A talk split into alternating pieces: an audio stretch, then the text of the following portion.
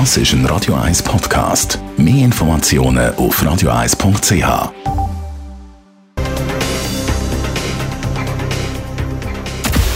Radio 1 Anti-Aging Lifestyle Academy. Präsentiert von Preta Botte, Ihre Experte für Beauty und Anti-Aging Medizin in Horge, Talwil und Zürich-Rennweg. pretabotte.ch Aging-Prozess, das können wir wie nicht aufhalten, ist auch, dass man an die Fülle von seinen Lippen verliert. Dabei sind gerade Frauen einfach Fan von vollen und sinnlichen Lippen. Bestimmt kommen auch ganz viele zu Ihnen, unsere Anti-Aging-Expertin Frau Dr. Caroline Zepter. Sie sind Dermatologin und machen sicher auch ganz viele Behandlungen für Frauen, die vollere Lippen wollen. Was macht man da? Das ist wirklich ein großes Anliegen und sehr nachvollziehbar, weil wirklich sinnliche Lippen sind der Inbegriff auch von Weiblichkeit. Und das finden nicht nur Frauen toll, sondern auch Männer natürlich.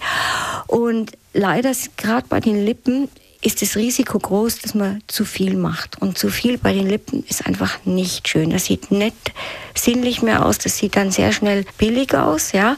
Und deswegen ist wichtig, wenn man was macht, dass man das Richtige macht. Es ändert sich ja nicht nur die Fülle der Lippen, sondern da passieren ja auch noch ganz viele andere Dinge im Verlauf vom Alterungsprozess. Zum Beispiel, was verändert sich da? Das ganz Elementare ist eigentlich, dass der Abstand zwischen Nase und Oberlippe größer wird. Und zwar, weil die Knochenstruktur sich verändert, die Wangenknochen werden kleiner, die drehen sich auch so ein bisschen. Also das ist wirklich gar nicht schön, sich das vorzustellen.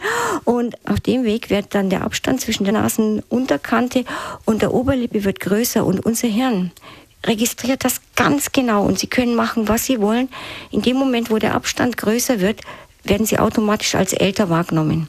Und Frauen wie zum Beispiel Penelope Cruz, die einen sehr, sehr engen Abstand hat zwischen Oberlippe und Nase, die wird immer jung ausschauen, egal was sie für Falten hat.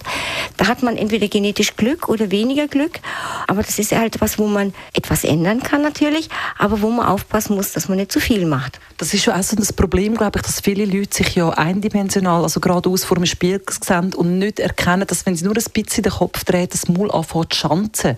Aber wie sonst kann man in den Lippen gerade Volumen zufügen? Also Klar, was man halt immer nimmt, das ist die Hyaluronsäure. Darauf achten, dass die Oberlippe immer ein bisschen schmäler ist als die Unterlippe. Das ideale Verhältnis ist 1 zu 1,6. Das weiß unser Gehirn, dass das das Schöne ist. Wichtig ist eben zu vermeiden, dass die, die Lippe nach vorne absteht. Deswegen, äh, da muss man zurückhaltend sein, lieber auf zweimal machen oder auf dreimal feine Filler verwenden, die neuen Materialien, die sind viel, viel besser als das, was man früher genommen hat. Und dann gibt es natürlich noch die Möglichkeit von Botulinumtoxin.